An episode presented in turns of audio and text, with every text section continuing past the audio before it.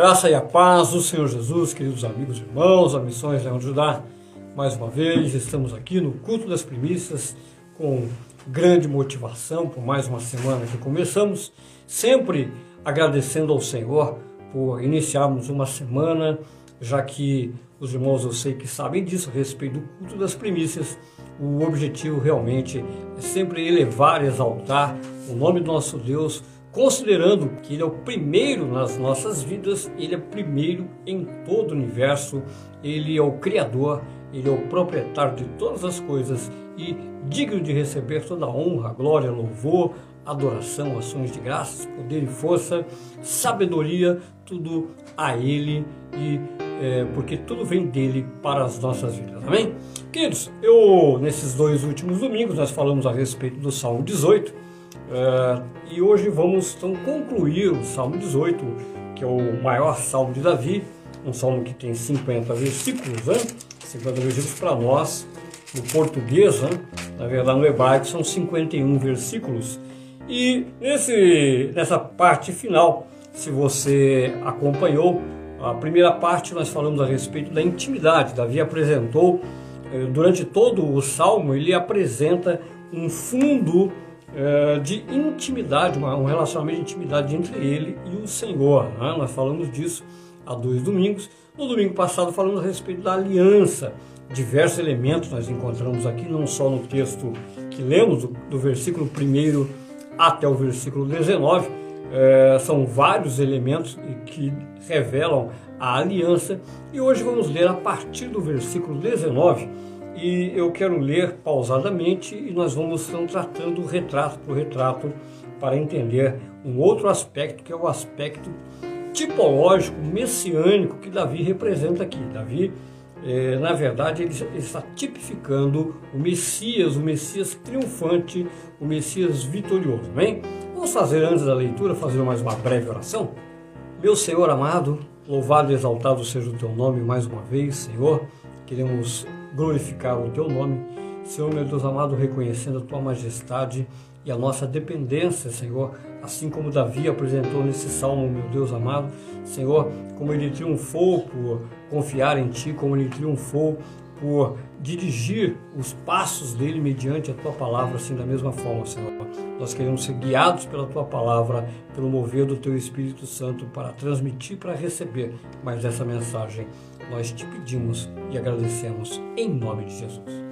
Então vamos lá, queridos, a partir do versículo 19 do Salmo 18, nós temos o seguinte: Trouxe-me para um lugar espaçoso, livrou-me porque ele se agradou de mim, retribuiu-me o Senhor segundo a minha justiça, recompensou-me conforme a pureza das minhas mãos. Então, esses dois versículos nós já temos aqui um retrato de Davi falando, tipificando o Messias, nosso Senhor Jesus Cristo. Evidentemente que Davi aqui não está se colocando como uma pessoa sem pecado. Não, o, o fato do, de nós caminharmos no caminho da justiça não é a mesma situação de Jesus Cristo. Jesus Cristo foi perfeito em tudo que ele fez, ok? Agora, o que aconteceu na obra do Senhor Jesus Cristo? Eu creio que você sabe disso, mas se você não sabe, nós não recebemos apenas o perdão dos pecados na morte de Cristo. O que aconteceu? Ele pagou pelos nossos pecados? Sim, os nossos pecados foram colocados na cruz, na conta dele. Ele recebeu os nossos pecados e pagou por eles. Perfeito. Mas nós recebemos a justiça de Cristo. Ele viveu em justiça. Foram 33 anos e meio que o Senhor Jesus Cristo viveu em justiça. O que aconteceu? Todo aquele que é justificado por Deus recebe a justiça como quem andou em integridade. Essa é a figura que Davi está apresentando aqui. Ele não se coloca como uma pessoa sem pecados, ele se coloca como uma pessoa justificada por Deus. E assim é a nossa vida. Fomos justificados, recebemos sobre nós a justiça de Cristo. Então, Davi aqui, ele ao mesmo tempo, nesses dois versículos, nós encontramos aqui essa justificação que vem sobre a nossa vida, como também a perfeição do Messias ele se coloca aqui como quem recebeu a obra do Messias sobre ele, a justificação, como nós recebemos, ok? Vamos seguindo aqui, o 22.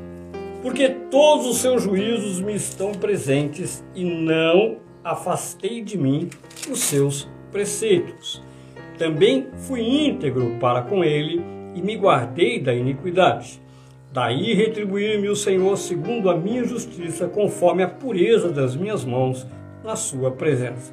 Veja que você conhece provavelmente um pouquinho da história de Davi e nós sabemos que Davi não foi nada disso que ele escreveu como pessoa. Davi cometeu diversos erros, diversos pecados. Nós podemos ver três graves erros durante a vida de Davi, mas desde menino, evidentemente, como qualquer um de nós, ele pecou. Então, aqui nesses versículos, nós temos a definição bem clara do que foi a jornada do Senhor Jesus Cristo na terra. Porque todos os seus juízos estão presentes, não afastei de mim os seus preceitos. Também fui íntegro para com ele e me guardei da iniquidade. Daí retribuir-me o Senhor segundo a minha justiça, conforme a pureza das minhas mãos na sua presença. Veja bem, quando nós olhamos para a obra de Jesus Cristo, é natural qualquer pessoa, qualquer pessoa olhar para o Senhor Jesus Cristo e pensar: puxa, mas ele é o Filho de Deus. Sim, ele é ungido, Filho de Deus, que veio, nasceu como menino, cresceu como criança, depois passou pela adolescência, se tornou adulto, viveu no mundo rodeado de pecados, de várias tentações, isso está escrito nos evangelhos. Ele passou por diversas tentações e se afastou de todas elas e conseguiu viver a vida toda sem cometer nenhum pecado, nunca transgrediu a Deus. Então veja que ele teve que cumprir esse papel destituído da sua divindade. O que significa isso? Isso quer dizer que ele deixou de ser Deus? Não, ele não deixou de ser Deus. Ele abriu mão, ele teve que viver como homem nessa carne para ser tentado com homem. A consciência dele, vamos pensar assim, a, a integridade dele, corpo, alma e espírito, ele foi. O certo seria pensar assim: o Espírito Santo eu já falei disso algumas vezes, o Espírito Santo, é, nós podemos tratar o Espírito Santo como se ele fosse a nossa mãe cuidando de nós, ok? Então a figura materna, ela é facilmente identificada com o Espírito Santo. E o que aconteceu com o Senhor Jesus Cristo? A mesma coisa. Ele foi cercado, cuidado pelo Espírito Santo em todo o tempo. Claro que nós sabemos que o Senhor Jesus, ele tinha uh, na natureza dele, ele, ele, não tinha o sangue do pai, o sangue de José, do pai natural, porque ele não era filho de José, ele era filho de Deus. Ok? Então ele não, tem, ele não tinha inclinação para o pecado, mas estava dentro da carne, os olhos, o coração, tudo é, com a inclinação de poder ser tentado, de qualquer momento poder cair. Isso é outra história. Apesar de ser filho de Deus, apesar de ser ungido, o que aconteceu é que ele tinha que julgar a cada situação o que ele deveria fazer, como qualquer um de nós.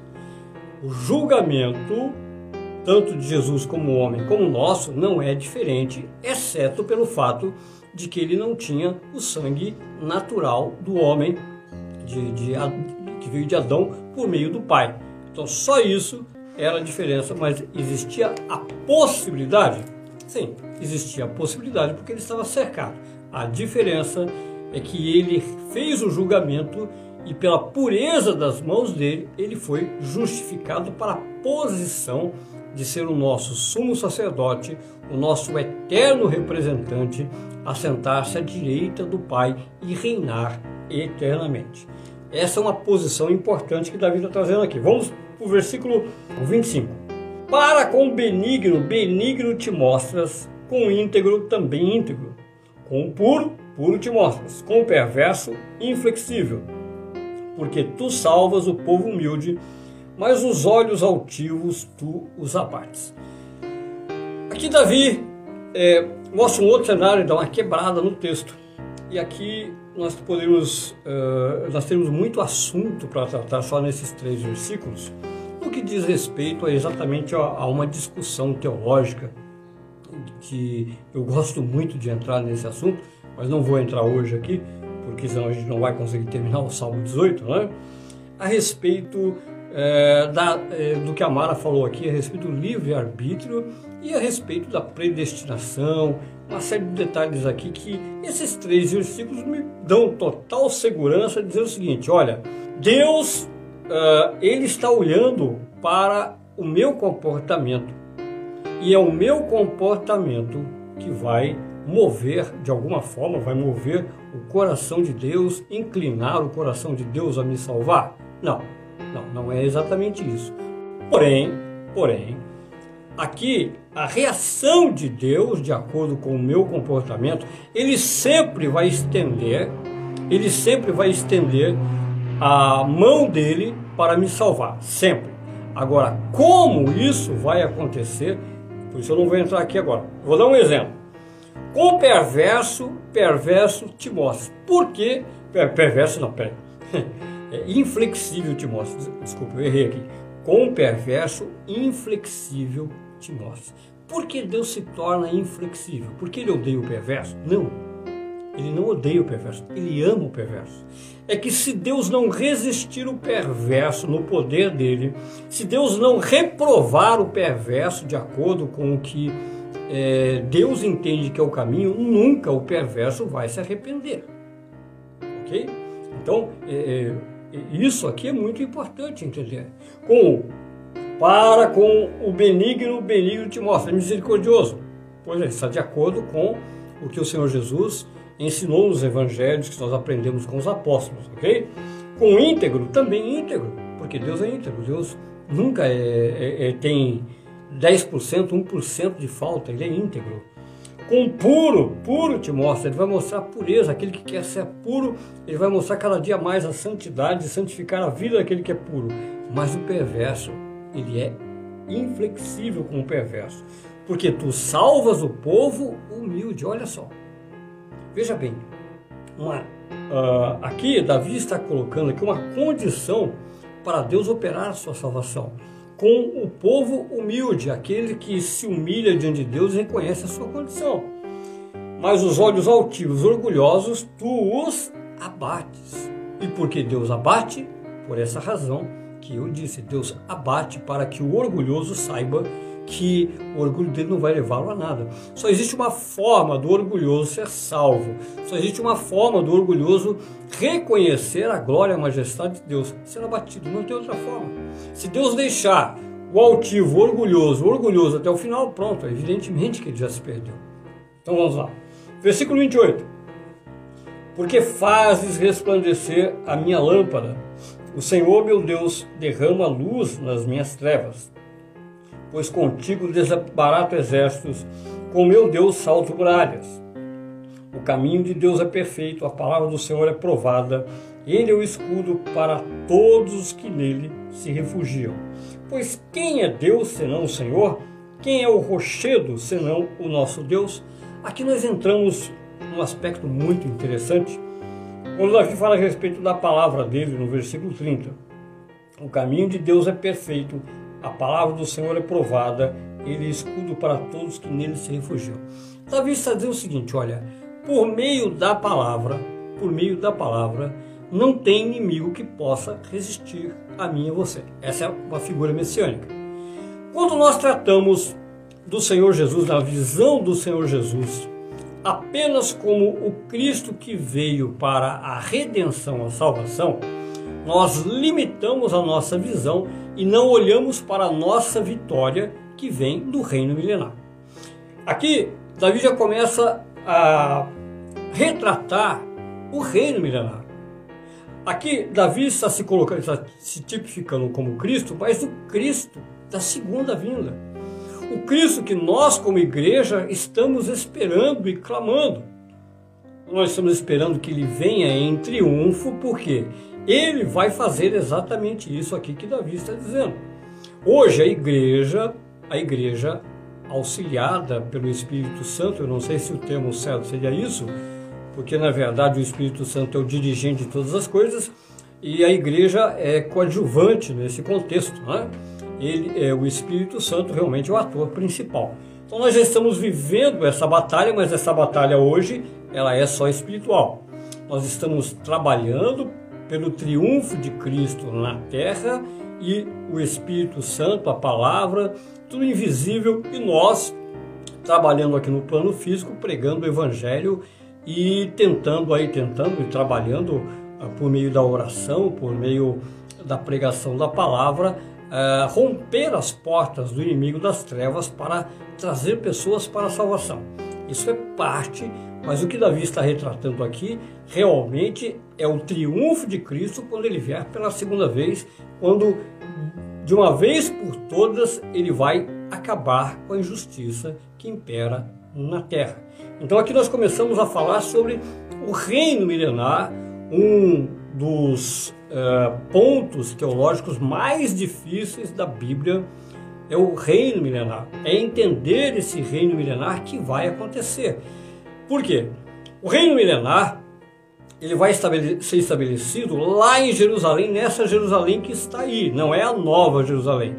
A nova Jerusalém vem depois do milênio, que ela desce dos céus num casamento eterno com a terra. Aqui no caso, Davi está retratando a vitória do Messias, agora no triunfo dele, quando Israel vai ser restabelecido como reino.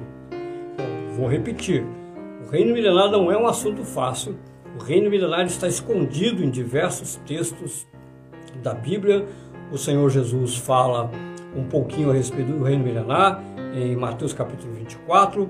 Nós temos diversos textos nos profetas, Isaías, Ezequiel, Malaquias, Zacarias. Uh, temos uh, no Apocalipse, falando apenas no capítulo 19, falando a respeito do, do reino milenar. Então veja que não é um assunto que nós encontramos facilmente. São pérolas que nós vamos encontrar, alguns salmos, esse é um dos salmos que fala a respeito do reino milenar. E aqui Aqui começamos então a tratar desse reino milenar quando o Senhor Jesus vem e agora ele vem como vingador. Se você não conhece esse atributo do Senhor Jesus Cristo, leia Apocalipse capítulo 6, você vai ler lá o texto que fala a respeito da ira do Cordeiro, o Cordeiro irado, Cordeiro, o Senhor Jesus. A ira chegou a hora da ira deles, a ira do Pai e a ira do Cordeiro. Leia depois, se você tiver tempo, Isaías capítulo 63 e você vai conhecer então o Senhor Jesus tomando vingança. Vamos continuar lendo aqui.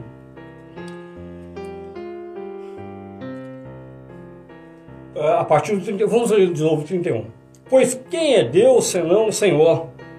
E quem é rochedo senão nosso Deus? O Deus que me revestiu de força e aperfeiçoou o meu caminho.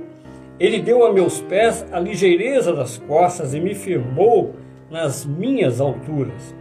Ele adestrou as minhas mãos para o combate, de sorte que os meus braços vergaram um arco de bronze. Também me deste o escudo da tua salvação. A tua direita me susteve e a tua clemência me engrandeceu. Alargaste sobre meus passos o caminho, e os meus pés não vacilaram. Persegui os meus inimigos, alcancei, e só voltei depois de haver dado cabo deles. Esmaguei-os a tal ponto que não puderam levantar-se, caíram sobre meus pés, pois de força me cingiste para o combate e me submeteste os que se levantaram contra mim. Também puseste em fuga os meus inimigos e os que me odiaram, eu os exterminei. Gritaram por socorro, mas ninguém lhes acudiu. Clamaram ao Senhor, mas ele não respondeu. Então os reduzi a pó ao léu do vento. Lancei-os fora da lama, na, na, é, fora como a lama das ruas. Das contendas do povo me livraste e me fizeste cabeça das nações. Povo que não conheci me serviu. Vamos parar aqui. Então veja que Desse texto, desse trecho que eu li, do versículo 31 até o versículo 43, nós temos aqui a figura que eu falei no domingo passado sobre o Senhor guerreiro, o Senhor dos exércitos, o homem de guerra, o varão de guerra, aquele mesmo que libertou o povo do Egito, o mesmo Senhor ele triunfa. Hoje, o Senhor Jesus continua a triunfar. O Senhor Jesus, a redenção dele, a obra de redenção do Senhor Jesus, já foi o triunfo espiritual na cruz sobre o diabo. Agora o Senhor Jesus vem, quando ele voltar na sua segunda vinda, ele vai triunfar sobre a injustiça que impera no mundo, que nós vemos todos os dias, que nós ficamos horrorizados todos os dias. A injustiça que o homem comete, ainda que tentado pelo diabo, ainda que nós possamos procurar colocar a culpa aí só nos demônios, não, não, não. Existe aí realmente o livre-arbítrio, existe o julgamento do homem. O, homem. o homem recebeu a liberdade para decidir os seus caminhos e o homem decidiu perverter a lei de Deus, andar na iniquidade. E é, toda essa injustiça será vingada na volta do Senhor Jesus. Quando o anticristo estiver é, no comando, depois de três anos e meio, como está em Apocalipse, passado o primeiro período, no segundo período, quando vier a perseguição contra a igreja e contra Israel, nessa hora o Senhor Jesus Cristo volta. E quando ele voltar, vai acontecer isso aqui que nós lemos. Ele vai tomar vingança em nome de Deus. É, a paciência de Deus termina com a volta de Cristo. Toda a longanimidade de Deus Pai termina com a volta do Senhor Jesus Cristo. Ele volta e então ele retoma para Deus e Pai a vingança. Ok? Então a igreja sobe, são derramados os cálices da ira e o Senhor Jesus passa a, então a tomar o reino. Vamos seguindo então aqui. Uh, de novo vou ler o 43, porque o 43 está ligado com o restante aqui do salmo. Das contendas do povo me livraste, me fizeste cabeça das nações, povo que não conheci me serviu. Bastou-lhe ouvir minha voz, logo me obedeceu. Os estrangeiros se mostram submissos.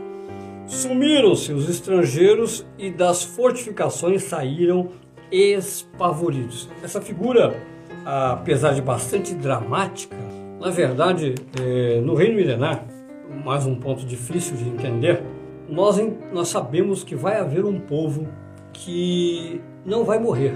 O, povo de Israel parte, a boa parte da nação de Israel que não era convertida até a volta de Cristo, vai se converter a Cristo. Mas também uh, vai, vai, acontecer essa situação, tá? O anticristo vai estar reinando, governando, governando, o anticristo vai estar governando, mas haverá um remanescente na terra que não vai submeter também ao anticristo. Eles não querem Jesus, eles não aceitam o evangelho, mas também não querem o anticristo eles não recebem a marca da besta. Acontece, a, a, acontece o último combate, o Senhor Jesus vem e boa parte dessas pessoas, quando virem a glória de Cristo, vão crer nele, confiar nele. Eles não confiaram no anticristo e vão se render ao Senhor Jesus Cristo. Queridos, essa é uma das figuras mais difíceis de se encontrar resposta na Bíblia. E aqui no Salmo 18 nós encontramos isso. Quando eu trouxe os ensinos do Apocalipse, né, então nós é, tratamos disso e quando chegou nesse ponto, realmente é bastante chocante pensar que são pessoas naturais, pessoas que não vão morrer, da última geração da volta de Cristo, essas pessoas não vão morrer, elas não vão receber o juízo sobre elas e vão ter a vantagem, vamos colocar em termos, né? Vantagem que a igreja, vantagem é quem é da igreja e subiu e não participou de toda a grande tribulação. Mas vão ter a vantagem do que? De não ter submetido a marca da besta até o último momento. Por isso a misericórdia é estendida, é estendida a eles. Eles vão assistir tudo e também, assim como os judeus, serão salvos no último tempo, da mesma forma várias, algumas nações estrangeiras, pessoas naturais que não morreram, não ressuscitaram, vão fazer parte do reino milenar. Vão fazer parte do reino milenar. Versículo 46. Vive o Senhor e bendita seja a minha rocha. Exaltado seja o Deus da minha salvação. O Deus que por mim tomou vingança e me submeteu povos. Do que Davi está falando? Deus tomou vingança dele com relação a Saul, sim. Deus se vingou de Davi uh, quando permitiu a morte de Saul e Davi foi colocá-lo no trono. Mas a figura messiânica, ele está falando o quê? O que nós encontramos, por exemplo, na carta aos Hebreus, capítulo 10. O Senhor Jesus morreu, derramou o sangue dele em favor de toda a humanidade, mas o Senhor Jesus, ele foi rejeitado. O Senhor Jesus, durante, não só durante o ministério dele, mas principalmente depois, quando a igreja, a igreja começou a caminhar na terra proclamando o nome de Cristo, o que aconteceu? O Império Romano, toda aquela perseguição que nós conhecemos e toda a história que nós temos aí da igreja da perseguição. Toda a perseguição feita contra a igreja de Cristo, como hoje nós temos o caso do, de uma parte dos xiitas, né, que perseguem os cristãos e os judeus principalmente, toda essa vingança em termos de perseguição vai ser é, cumprida né, também com a volta de Cristo. O Deus que por mim tomou vingança.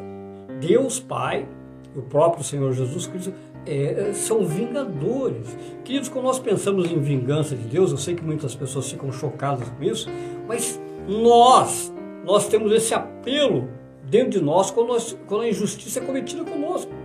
Nós, nós somos assim, com relação a Deus, não, eu não aceito que Deus seja vingador. Ah, tá bom, então tudo bem. Então vão entrar aí na sua casa, vão matar toda a sua família, Deus vai ver tudo isso e está tudo certo. Ah, não, não, tadinho, ele tinha problema mental, esse. É, põe os advogados lá para defender. Eu não quero entrar aqui no, no que diz respeito ao, aos assuntos sociais, tá? Mas vamos olhar com a visão de Deus. Entraram, vamos pegar no caso da perseguição da igreja. Entraram na casa do cristão, lá na, vamos pegar lá na Ásia, né? Entraram lá na Ásia, não fizeram mal para ninguém, estão pregando o evangelho. Aí entram os muçulmanos e matam a família toda, criança e tal, faca, aquela coisa toda. Vamos, vamos pensar que foi desse jeito. Tudo bem, a razão que eles fizeram isso, razões ideológicas. E Deus, ele não viu? Viu. Aquelas almas, com certeza, ganharam a glória. Mas a maldade do coração daqueles que fizeram mal por fazer. Qual é a razão? Ah, foi intolerância religiosa. Não, foi muito mais que isso. É uma guerra de poder. O que está por trás da intolerância religiosa é uma guerra de poder. Não é uma questão, ah, eu não gosto do teu Deus e você não, gosta do meu. Como você não gosta do meu? Então eu vou te matar. Não, não é isso, não. Não é uma questão ideológica só de, de uma questão de capricho pessoal. Não. É uma guerra de poder que está acontecendo. O comportamento do cristão é totalmente diferente do comportamento do muçulmano. E eles dizem que é o mesmo Deus. Como pode ser o mesmo Deus? Como pode o mesmo Deus uh, dirigir um coração para matar por intolerância, por briga de poder, porque querem dominar o mundo, com o coração do cristão que está estendendo a mão de misericórdia? Olha, eu quero te falar sobre o meu Jesus e quero você. Eu, eu, eu, quero estou te oferecendo um amor. Então Deus não pode encarar isso ver tudo isso acontecendo, não. Vai haver a vingança. Deus tomará a vingança por meio da volta de Cristo. E não é só isso.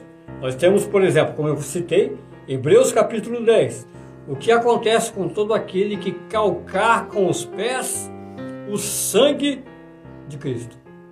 Deus tomará vingança. O que é calcar com os pés? Todo aquele que andou pelo caminho do Evangelho todo aquele que conheceu a verdade, chegou o momento de dizer, ah, tudo isso é bobagem. Voltou para o pecado, se perverteu novamente, né? escandalizou e trouxe aí, o, através do escândalo, fez com que muitas almas se perderam. O que aconteceu? Ele calcou com os pés o sangue da cruz. E Deus vai se vingar. Deus vai se vingar também dos criminosos, dos pastores corruptos, né? Porque o juízo vem sobre a igreja, pastores qualquer tipo de pessoa que queira representar o nome de Jesus e esteja cometendo injustiça pelo mundo, Deus vai se vingar. Deus vai se vingar de todos esses governantes, esses políticos que têm desviado o direito do povo para benefício próprio. Fique tranquilo, Deus vai se vingar por meio de Jesus Cristo. Isso está aqui no Salmo 18. O triunfo de Cristo é a paz eterna o triunfo de Cristo, quando ele triunfar, quando ele voltar, ele vai estabelecer o governo de justiça e paz. O verdadeiro governo de Deus só vem com o retorno de Cristo. Por enquanto, a igreja ela cumpre o seu papel na terra pregando o Evangelho, oferecendo o caminho de paz para quem quer ter a paz. Agora, não é essa paz do mundo. A paz que o Senhor nos dá é olhar para o que está por vir e saber que realmente nós temos uma herança. E aí entramos na, é, na parte final. Vive o Senhor, bendito seja a minha rocha, exaltado seja o Deus da minha salvação, o Deus que por mim tomou vingança e me submeteu povos, o Deus que me livrou dos meus inimigos, sim, tu que me exaltaste acima dos meus adversários e me livraste do homem violento. Glorificar-te-ei, pois, entre os gentios, ó Senhor, e cantarei louvores ao teu nome.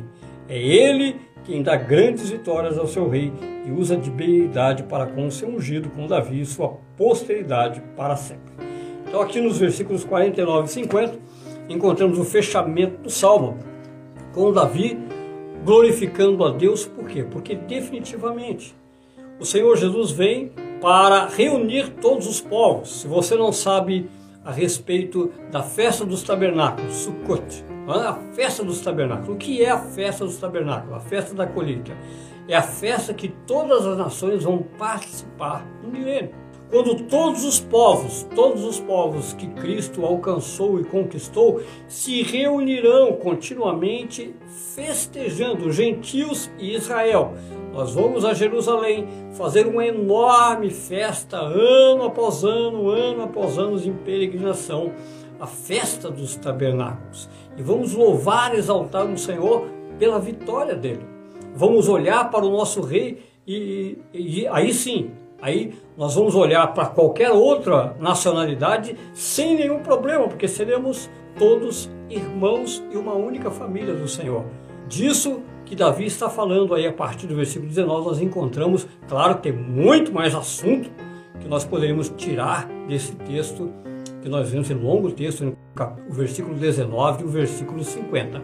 Mas o pano de fundo realmente é o triunfo de Cristo o reino milenar está por trás de todo esse contexto que Davi profeticamente nos trouxe para a nossa alegria e conforto nosso coração, para que a nossa fé esteja firmada no poder desse Deus que realmente vai estabelecer um reino de justiça e paz eterno para todos aqueles que nele confiam, como está escrito, a palavra do Senhor é escudo para aqueles que nele confiam. Amém? Vamos fazer uma oração então?